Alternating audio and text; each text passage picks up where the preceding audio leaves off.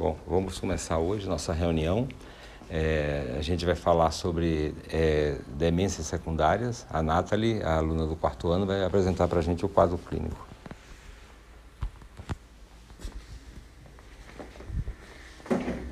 Bom dia, pessoal. É, a gente vai começar com o caso clínico, então.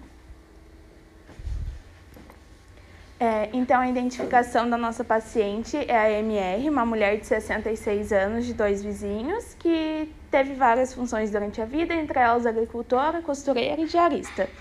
Então, a queixa principal da nossa paciente é, é o esquecimento. Então, na história dessa paciente, ela iniciou o quadro dela há mais ou menos 5 anos e ela, no começo ela apresentou lapsos de memória e dificuldade de memorização de fatos recentes.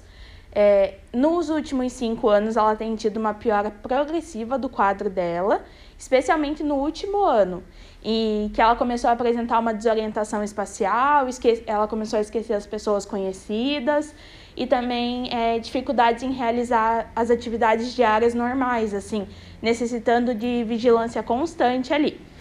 É, nos últimos 90 dias também, a nossa paciente evoluiu com incontinência urinária, Inclusive, ela está em uso de fralda geriátrica. É, e ela também apresenta uma alteração na marcha, é, associada à tontura, e ela necessita apoio constante, assim, para caminhar. E ela, a memória do passado dela está preservada. Em relação aos antecedentes pessoais dessa paciente, ela é tabagista há mais de 40 anos. Ela tem baixa escolaridade, ela só teve 4 anos de estudo. Ela tem déficit auditivo bilateral, inclusive ela usa aparelho auditivo. E ela também tem dislipidemia. É, dos antecedentes familiares dela, ela tem duas irmãs com déficit cognitivo grave e a mãe dela evoluiu a óbito devido a diabetes. No exame neurológico da paciente, ela tem uma alteração da marcha, então ela apresenta marcha de passos curtos, insegura e, como eu comentei anteriormente, ela precisa de apoio para caminhar foi realizado o mini mental dela, é, deu 17 de 30. É, Para uma paciente que tem é, baixa escolaridade, o mini mental é, mínimo seria 18. Então, ela já está um ponto abaixo do mínimo. É, então, a gente já considera uma demência leve aqui. E não tem outras alterações é, no exame neurológico dela. Aí foi realizado um screening para demência dessa paciente. Então, como eu comentei anteriormente, ela tem dislipidemia, então a gente observou um colesterol alto, 352, um HDL um pouco baixo, de 41, e triglicerídeos alto também, de 254. Foi realizado também um mapeamento cerebral dessa paciente, é, que evidenciou ali uma atividade de fundo lentificada de forma difusa. E também foi realizada daí uma ressonância magnética. Aqui a gente tem um corte axial na sequência T1 é, com contraste. Então, essa ressonância evidencia ali uma atrofia cerebral frontotemporal mais acentuada à direita e também um alargamento homogêneo dos ventrículos cerebrais. E aqui a gente tem um corte axial na sequência FLAIR, que evidencia ali um, um hipersinal periventricular, predominando ali nos cor corpos, cornos frontais e no corpo dos ventrículos laterais. Também tem uma ocorrência ali de exudato transependimário, com edema intersticial na substância branca subcortical. Então, qual foi a conclusão do caso dessa paciente? Foi optado pela cirurgia, vai ser colocada uma válvula ventrículo peritoneal e no momento a paciente se encontra realizando a rotina pré-operatória.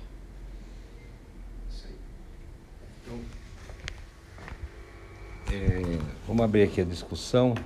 Aqui.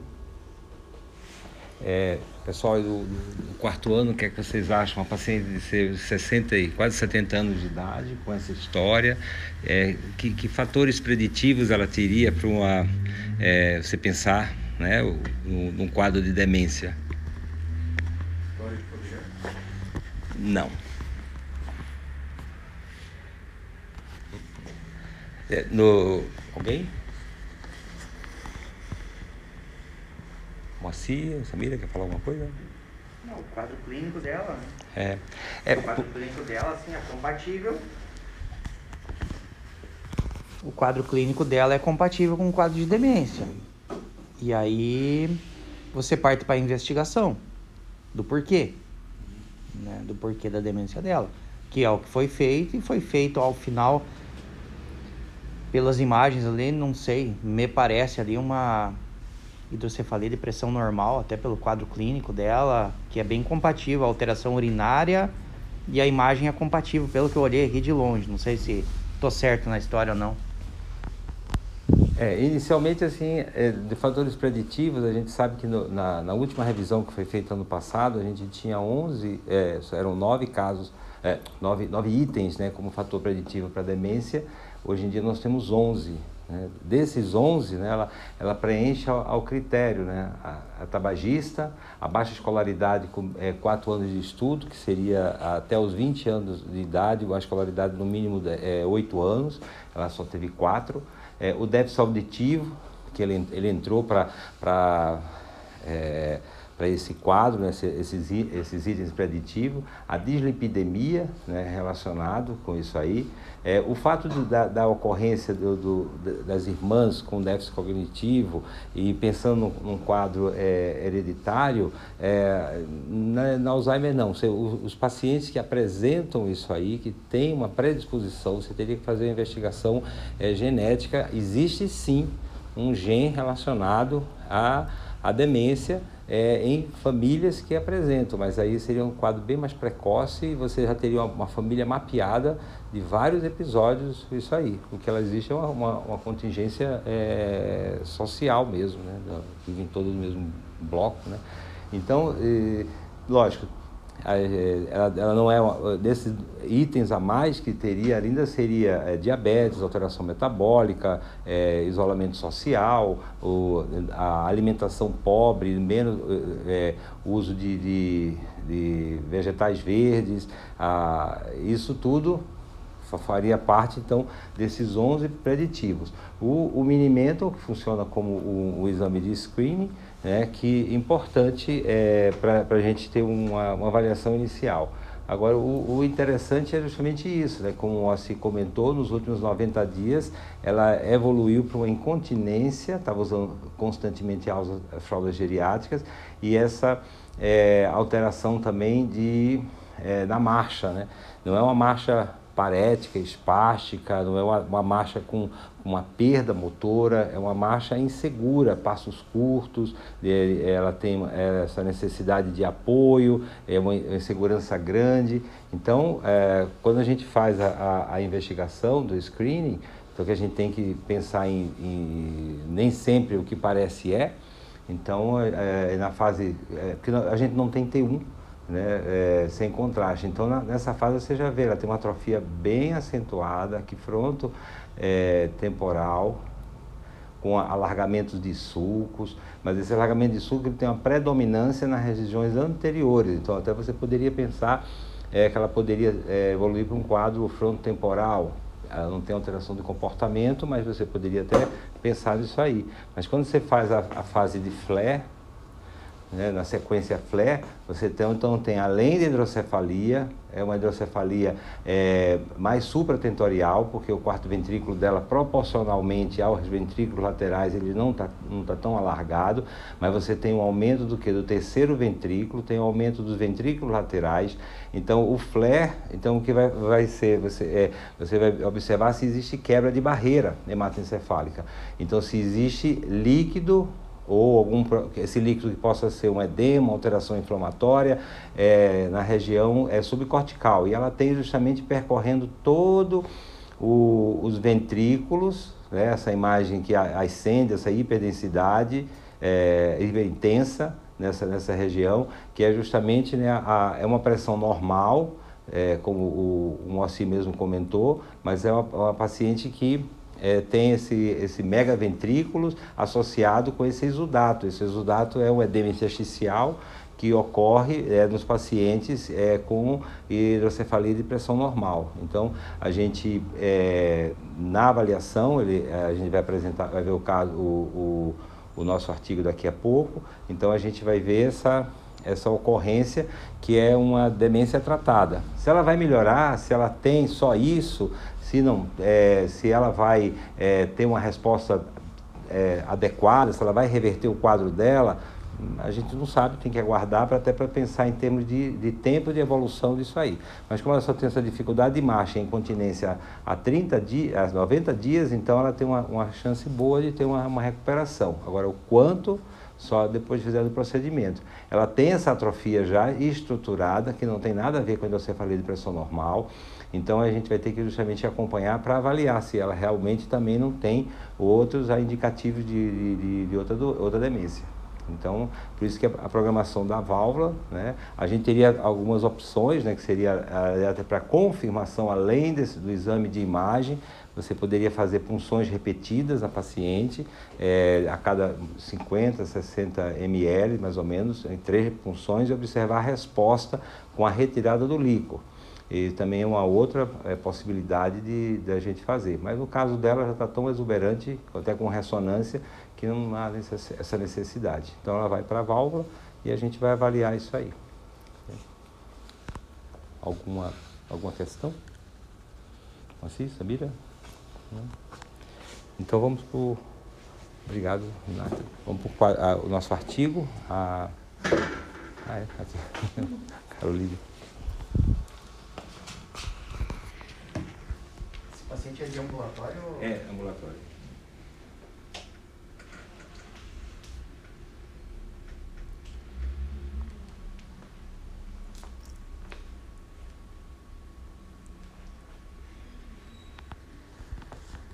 Olá a todos. Bom, então falando um pouco então, sobre os diagnósticos diferenciais de demência. Primeiro a gente precisa definir o que é demência. Demência, então, é definida como um déficit cognitivo progressivo né, das funções, com interferência nas atividades sociais e ocupacionais. Só que dependendo, sempre tem uma ênfase na, né, na demência como ênfase na memória. Só que dependendo de onde você tem esse acometimento demencial, vai ter algumas outras alterações prime primeiro. Então, por exemplo, lógico que se for tiver cometimento da, da parte do hipocampo, vai ter perda de memória. Mas, por exemplo, tiver cometimento da parte do tálamo, vai ter alterações do humor, da, da ansiedade. Se tiver a parte lá do frontal temporal, vai ter apatia, redução de discernimento, impulsividade, alterações da fala e da linguagem. Se tiver mais partes em regiões corticais, pode ter alterações da marcha, uma, lentificação motora. Em regiões mais occipitais, pode ter alterações e também alucinações visuais e distúrbios do sono. Então, a gente sempre associa a demência como perda da memória, mas também tem outras funções cognitivas que são importantes também a gente sempre se atentar. Então, quando a gente vê um paciente com demência, o que, que a gente tem que primeiro três perguntas essenciais. Primeiro, é uma demência?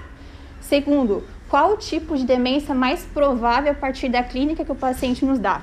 E terceiro, qual componente da síndrome demencial é potencialmente tratável ou reversível? Falando então sobre o primeiro tópico, o que é uma demência. Demência, então, é um processo progressivo, então a gente precisa ter necessariamente de uma base dele para saber como que ele evoluiu aquele a partir daquele momento. Às vezes a gente não consegue fazer essa dimensão. Então a gente tem algumas ferramentas de rastreio. A mais comum então é o mini exame do estado mental, que ele é uma série de perguntas que vão orientar a gente, né? Então vai fazer perguntas sobre orientação, registro, recordação linguagem. É importante falar que ele é apenas um método de rastreio, você vai iniciar a investigação a partir disso e tem outros scores, tem outras ferramentas que vão nos ajudar. A segunda pergunta que a gente vai fazer é: qual tipo de demência é mais provável a partir da clínica. Então, sempre perguntar para ele quando que começou.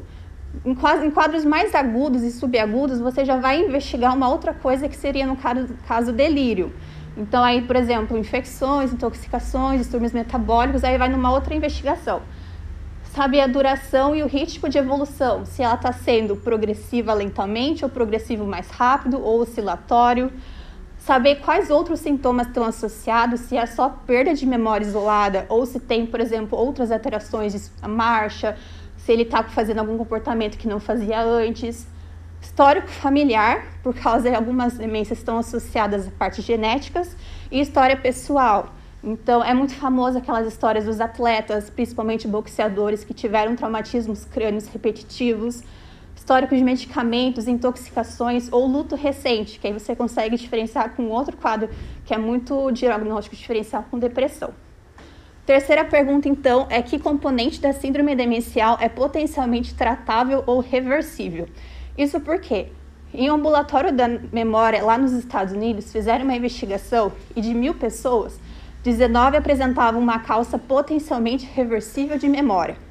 E 23% eles tinham um distúrbio demencial primário, mas tinha também um distúrbio potencialmente reversível associado, e que, se tratado adequadamente, conseguiria melhorar o prognóstico daquela da causa demencial de base. Então, sempre que a gente tiver um então, sempre que a gente tiver um caso de demência, a gente precisa fazer essa distinção entre causas reversíveis e irreversíveis. Por quê? Porque hoje, ainda no momento, a gente não tem nenhuma droga capaz de mudar o histórico natural das doenças degenerativas. Então, fazer essa distinção hoje ainda é muito importante para a gente poder melhorar os tratamentos. Né? Quem sabe no futuro, quando tenha existir drogas, essa classificação acaba não sendo muito viável. Então, as causas principais degenerativas que a gente tem, as duas disparadas são Alzheimer e demência vascular. Seguindo outras, demência frontotemporal, doença de Huntington, corpúsculos de Levy e doença de Parkinson. Já sobre as causas irreversíveis, as quatro principais que a gente tem que descartar: depressão, hidrocefalia de pressão normal, de dependência de álcool e efeitos colaterais de medicamentos. Outros quadros a gente pode ter hipotiroidismo, hematoma subdural crônico, infecções, tubor e alguns quadros de encefalopatias autoimunes. Então, a Academia Americana de Neurologia recomenda que para todos esses pacientes você inicie a investigação com hemograma completo. É, tem uma parte das demências que é chamadas de tóxico-metabólicas. Então, anemias e DPOCs a longo prazo pode ser que gerem demências. Então, pedir hemograma completo, eletrólitos, por causa dos distúrbios né, eletrolíticos, provas da função renal, porque esse paciente pode estar fazendo uma injúria renal aguda, que inclusive foi tema do nosso último encontro, então, caso não escutaram, vão lá para escutar. Função tiroidiana também, um TSH e um T4 livre, nível da vitamina B12 e também recomendo que seja feito algum exame de neuroimagem, ou uma tomografia ou uma ressonância. Em alguns casos, pode ser necessário fazer mais alguns outros exames de rastreio, como por exemplo para sífilis e para o HIV. Alguns pacientes que podem começar o quadro de AIDS a partir de uma demência. Então, por isso que às vezes é necessário fazer um exame de rastreio.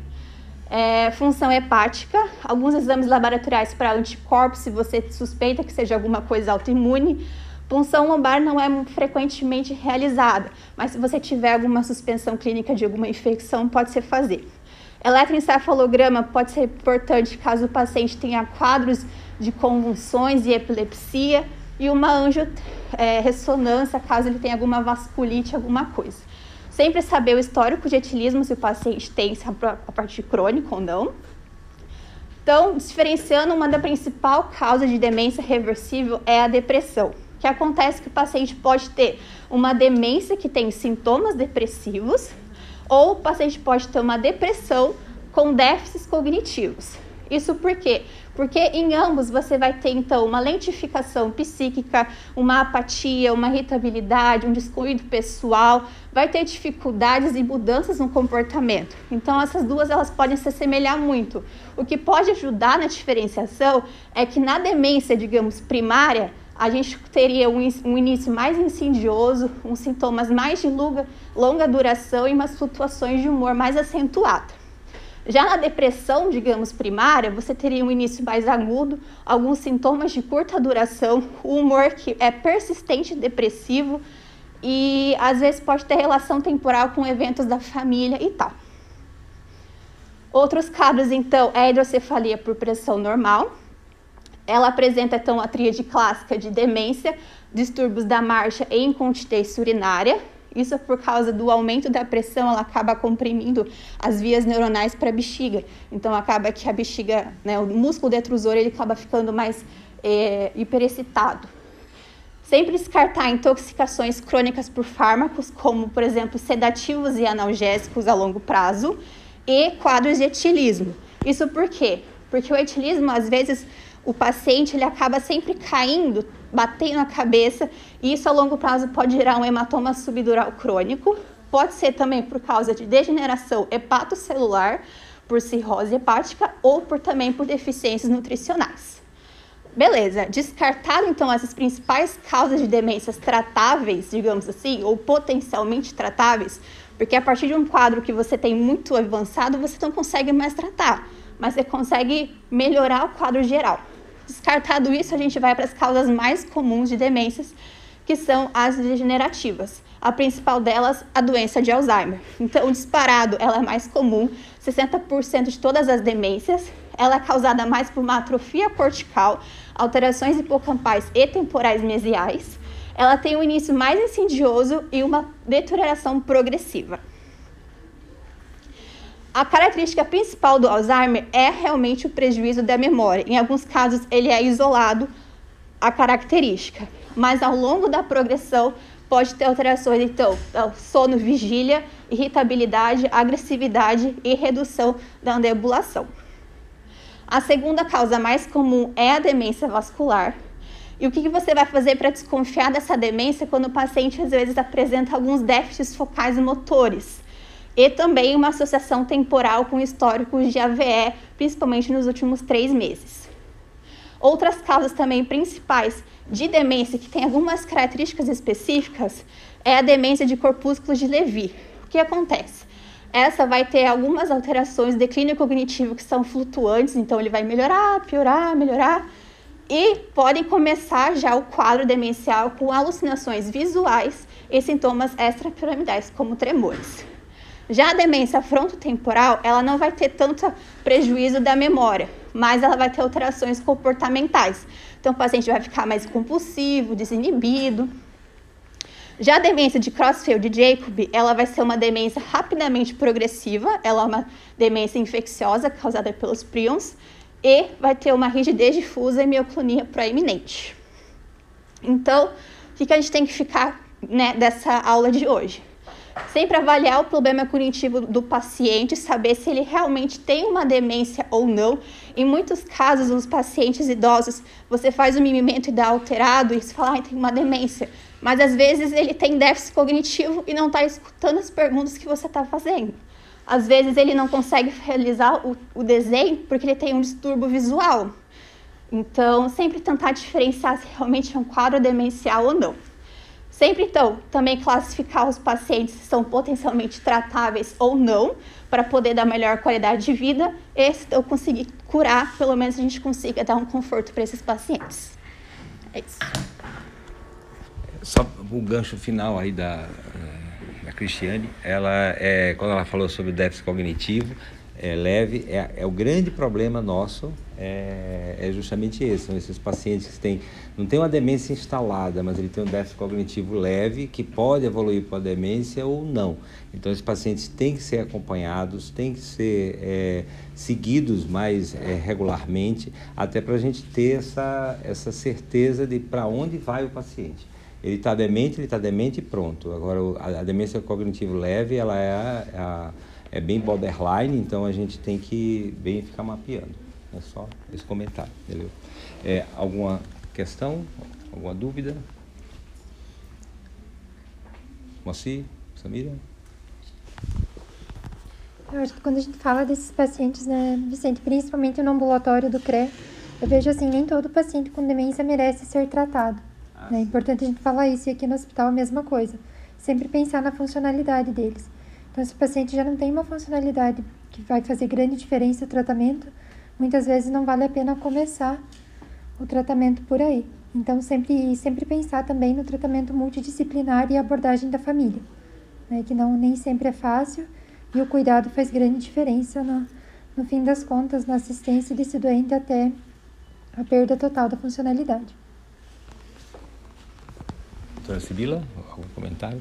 É, só dando uma, uma, uma pincelada né, é, sobre a atualidade da demência, a gente hoje não tem um diagnóstico ainda claro, preciso, É, de um tempo para cá, tentar isolar a proteína tal, é, para que a gente pudesse ter uma certeza de diagnóstico, mas ainda está incerto.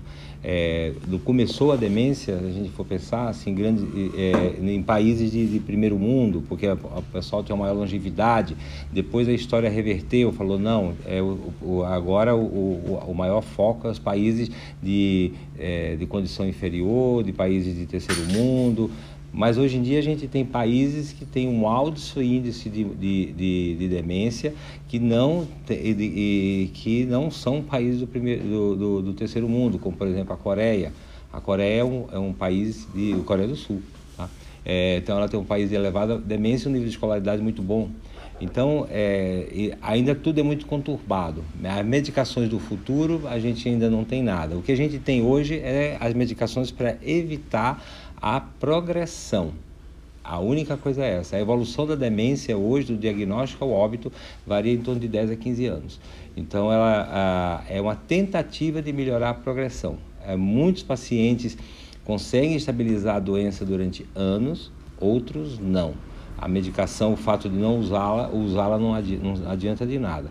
A, a pior de todas para você tratar é a demência vascular, porque ela tem uma base não primária e aí com isso você acaba é, tendo essa, é, essa forma. Nos últimos 10 anos as medicações continuam as mesmas, o tratamento não mudou nada, o diagnóstico continua o mesmo, então não existe nada. A única coisa que mudou, como eu comentei anteriormente, são os fatores preditivos, até entra o, o trauma craniano, que é nos últimos seis meses até.